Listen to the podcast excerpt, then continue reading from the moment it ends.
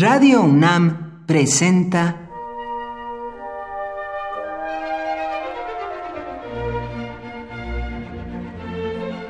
Cuaderno de los Espíritus y de las Pinturas por Otto Cázares.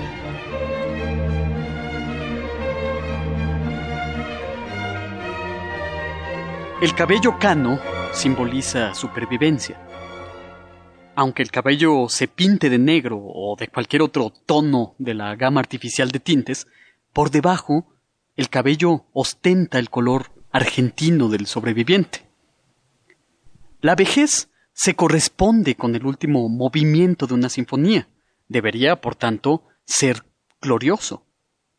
Pero por el contrario, los ancianos notan frecuentemente, con tristeza suma, que resultan molestos a sus prójimos.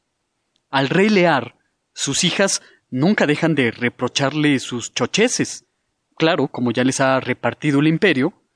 Por eso, Marco Tulio Cicerón, con gran sensibilidad, se dio a la escritura de un tratado lleno de humanidad, que es el texto sobre la vejez. Su tratado intenta volver la vejez simpática y placentera. Nada hay que reprochar a la vejez, dice Cicerón.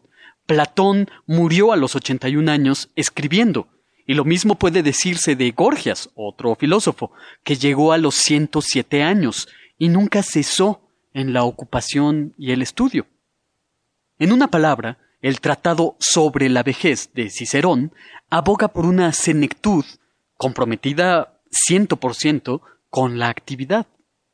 Los ancianos deben disfrutar de sus virtudes, virtudes que frutecen en la vejez, la sabiduría, la prudencia que otorga la veteranía, la conversación y el uso del lenguaje que en la senectud es tan preciso. Como se decía antes en una frase pasada de moda, damas y caballeros de punta en blanco son todos los ancianos que viven su último movimiento sinfónico. En el convivio, Dante afirma que la edad termina a los setenta años. Si seguimos viviendo después de los setenta, quizás nos sea factible alcanzar la sublimidad. Y Thomas Mann, por su parte, decía de sí mismo que tuvo que envejecer para por fin lograr ser el mismo. Yo pienso que la vejez es la gloria para el inteligente. Tanto es así que se les ciñe las sienes con corona de plata. Desde el cuaderno de los espíritus y de las pinturas, hacemos un llamado al respeto sin treguas al último movimiento de la Sinfonía de una vida.